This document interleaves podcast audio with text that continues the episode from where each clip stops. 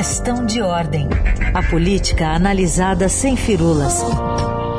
Com Marcelo de Moraes.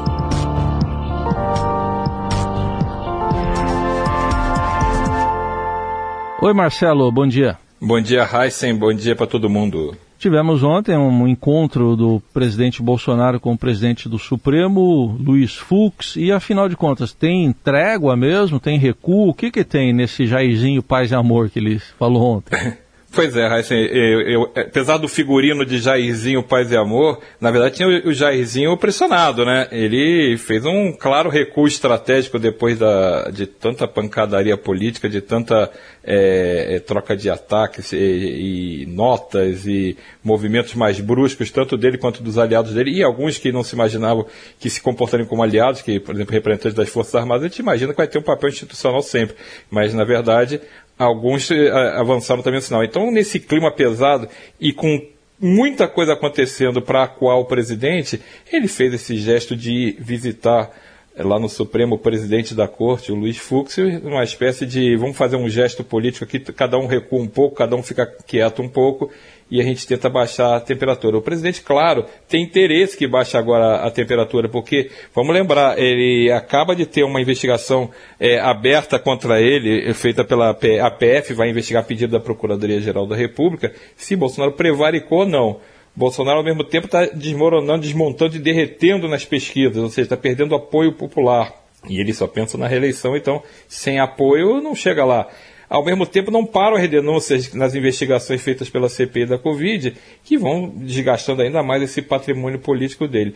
E nessa briga com o Supremo que ele tem tido com ministros do Supremo, que são integrantes também da Corte do Tribunal Superior Eleitoral, como é o caso do Luiz Roberto Barroso e do Alexandre de Moraes, ele tá. ele levou um, um, um ele atacou esses ministros é, principalmente o Barroso, que ele chamou de idiota, de imbecil, e em troca recebeu uma resposta muito forte. Tanto o, o Barroso quanto o Alexandre de Moraes disseram que, que ele ameaçar as eleições, dizer que elas não, elas não podem não se realizar em 2022, configura crime de responsabilidade. E isso a gente sabe que pode significar impeachment. Então o presidente não, tem, não tinha muito para correr. Ele, teve, ele esticou a corda até o máximo que deu e agora esse chamado do Fux para conversar com ele foi meio que uma quase uma boia arremessada ali. Vamos sair dessa desse canto do ringue aqui, vamos, vamos mudar um pouco esse quadro, distensionar o ambiente, é bom para todo mundo que o Supremo também não fica numa posição que precisa tomar uma medida mais forte contra ele, ou, ou aumentar o tom da, da, da fala contra o presidente, e o presidente pode recuar também, aquele que é uma estratégia recorrente que ele usa até antes de ser presidente, quando era deputado também, quando fazia uma coisa muito polêmica e via que ia dar confusão muito forte, ele acaba, acaba, acabava dando uma recuada. Mas, Raíssa, ontem eu reparei ali, inclusive hum. na coletiva que o presidente, o presidente tem uma coletiva que ele não faz nunca, essa coletiva para a imprensa grande, né? É, assim, para Quebra-queixo que a gente Quebra-queixo, quebra né? exatamente. Ele fazia muito tempo que ele não fazia quebra-queixo. Ele falava ali para o cercadinho, para para o pessoal que segue ele, os, os, adeptos dele, mas assim, para a imprensa fazia muito tempo. E não sei se ele chegou a reparar, ele ficava o tempo inteiro com uma cordinha na mão. Eu não sou um especialista em estresse, tá? Eu sou ah. um especialista em ter estresse, mas não em, em como administrar o estresse. Ele tinha uma cordinha que cada vez que ele falava, ficava puxando. Ele estava claramente ali tentando se, se controlar para manter esse figurino do Jairzinho Paz e Amor, porque é, ficou meio claro que não dá para ele. Sabe aquele jogo que ele está no cartão amarelo, acabou de dar uma entrada que o juiz olha, olha torto para ele? É. Assim, é, olha, eu não vou te expulsar, mas era para ter te expulsado, né? Então eu acho que ele tá, ele sentiu que está nesse momento e que não vai ganhar nada politicamente, esgarçando a, a, é, ainda mais essa relação com os outros poderes, né? Bom, outra diferença clara das duas entrevistas do presidente Fux para o presidente Bolsonaro, a máscara, né? O Fux de máscara, Bolsonaro Exato. sem máscara, né? Diante dos jornalistas. Agora, Exatamente. Agora, além aí do, das pesquisas que você disse que podem ter o levado ali para para esse encontro no STF tem a pressão da própria CPI, né? Como a gente ouviu ontem do presidente da CPI, Omar Aziz, aqui no, no jornal Eldorado, né, Marcelo? Exatamente. É, a gente teve a pressão do o, que ele está sofrendo é, dessas investigações que são é, originárias da CPI. Então você tem que lembrar que é, a acusação de prevaricação surgiu a partir do depoimento e das entrevistas antes dessa linha de investigação feita pela CPI, que é, foi apresentada pelo deputado federal Luiz Miranda e o irmão dele, que é o funcionário do Ministério da Saúde. Então, é, é essa pressão que surge dessas investigações é, são colocadas é, cada vez mais no holofote. E ontem, quem acompanha o Jornal Dourado ouviu a entrevista que você e eu fizemos com, com, com o senador Amarazis, presidente da CPI. Ele deixou, assim, ele falou claramente, está cada vez mais clara a responsabilidade do presidente Jair Bolsonaro, o crime de responsabilidade pelo presidente Jair Bolsonaro. Então, é, quando o presidente da CPI, a gente já ouviu também o relator da CPI, o Renan Calheiros, falando sobre isso, é, você avança muito nessa pressão, você coloca é, muito mais peso é, que o presidente ele não conseguiu dizer que não, que não foi informado, por exemplo, nesse caso da Covaxin, de que ele teria sido avisado por Luiz Miranda e pelo irmão do Luiz Miranda de que tinham uma pressão muito grande para se aprovar uma vacina, que, a compra de uma vacina que não podia ser aprovada. E ele já não fala que, que não foi avisado pelo Luiz Miranda. Agora o que ele está fazendo? Está empurrando a continha para o general Pazuello, que foi o ministro da Saúde na época. Então já está encontrando um jeito de sair, porque a investigação por prevaricação, não adianta o presidente dar sua própria interpretação sobre o que ele considera prevaricação. Prevaricação é prevaricação. Ele considerou ontem, nesse quebra-queixo que ele fez também, que a prevaricação vale para servidor público. Ele, como presidente, não se encaixaria nisso. Isso é uma versão muito particular dele, né? Que é tipo assim, ó, eu sou presidente, eu não estou incluído nessa, nesse pacote. Então, ele já mudou, a, a já está admitindo que foi realmente informado, ele já está admitindo que, que mandou adi passou adiante a, a informação para o ministro, e aí vai sobrar para conta do Pazuello, porque segundo ele, o Pazuello disse que não tinha nada demais. Se o Pazuello disse que não tinha nada demais, então o Pazuello é que é o responsável.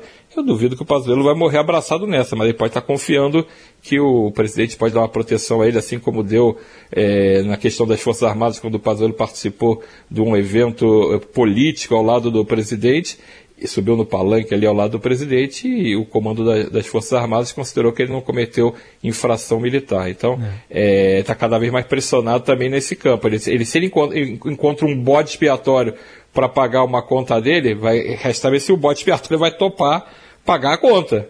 Então, se o general Pazuello, que provavelmente vai ser chamado novamente para a CPI, para dar novas explicações assim que essa linha de investigação ficar mais clara, ele vai ser perguntado sobre isso. Então, essa pressão, como você disse, está muito forte também. Essa pressão que vem das investigações da CPI. O senador Marazif foi muito claro, foi até, é, é, é até duro em, em algumas algumas pa palavras dele na, na, entrevista, e essa pressão, claro que mexe com o presidente, e claro que mexe com as pesquisas de opinião. O presidente está enfraquecendo por todo esse caldo de cultura e por toda essa, essa suspeita das irregularidades. Você ontem até perguntou isso para o senador Marazis. A CPI começou de um jeito, ela era uma investigação sobre negacionismo, responsabilidade do governo, se é, aceitava ou não, é, se tinha participado ou não na, na, em ações negacionistas no combate à pandemia, e já fazendo outra coisa, está investigando corrupção sobre a compra de vacinas. Então, é, mudou completamente o eixo da investigação. Bom, e hoje também no Diário Oficial saiu o que já se esperava, né, Marcelo? A indicação do ministro do, da AGU, André Mendonça, para o Supremo Tribunal Federal. Pois é, e o, o, presidente anunciou, inclusive, que ia fazer isso lá na porta da, do Supremo, nessa, nesse quebra-queixo, ele também aproveitou e confirmou que a gente já estava falando, que André Mendonça é o nome indicado para a vaga de Marco Aurélio Melo no Supremo, só que uma coisa é indicar, outra coisa é aprovar. É verdade que todo mundo que é indicado, apesar do ranger de dente, choro, acaba aprovado. O último que não foi aprovado foi no tempo do Floriano Peixoto. Então não dá para achar que não vai ser aprovado o, o, André Mendonça, mas vai ter que vai, vai é, gramar bastante ali dentro para conseguir os votos no Senado. Hoje ele precisa construir essa maioria, ele precisa de 41 votos para ser aprovado. E não é, é, é, possível que ele consiga, é provável que ele consiga, mas tem forças muito poderosas que são contra a indicação dele, que é o caso do senador Renan Calheiro, do senador Davi Alcolumbre, essa turma do MDB também, a maior parte não quer a indicação dele, a oposição toda não quer, então ele vai ter que costurar. Eu não acredito que o Senado resolva fazer um, um gesto ali de vamos dar um, um, fazer um gesto de reprovação ao Bolsonaro derrubando o André Mendonça, porque as opções não são melhores. Uhum. Não vai sair muito, vai ser provavelmente alguém é, muito próximo politicamente de Bolsonaro. Então, é, por exemplo, o, o Procurador-Geral da República, Augusto Aras. Então, você acaba saindo, do, pulando do fogo para a fogueira. Então, é, é, provável que André Mendonça seja realmente chancelado pelo Senado, mas vai ser com sofrimento. Não vai ser aquele jogo fácil, não vai ser aquela, aquela, aquela carne assada lá que você come tranquilo. Vai ser, vai ter, vai ter que roer esse ossinho aí o André Mendonça até ser aprovado. Bom, a gente vai acompanhar, porque agora vai, vai vão marcar a sabatina e depois. É... E você sabe, Raíssa, que essa questão de marcar a sabatina é um detalhe importante. O Davi é. Alcolumbre é que marca a data da sabatina. E é. ele é inimigo dessa indicação. O Davi Alcolumbre não quer marcar a sabatina logo, ele quer deixar para agosto. O que continua sendo um processo de, de fritura do André Mendonça. Vai passar? É, pode passar, mas vai sofrer bastante antes de passar. Aguardemos então, Marcelo. E vamos acompanhar hoje a CPI também, essa semana cheia da CPI. Quinta-feira você está de volta aqui. Até lá. É isso aí. Até lá. Tchau, Raíssa. Bom dia. Bom dia.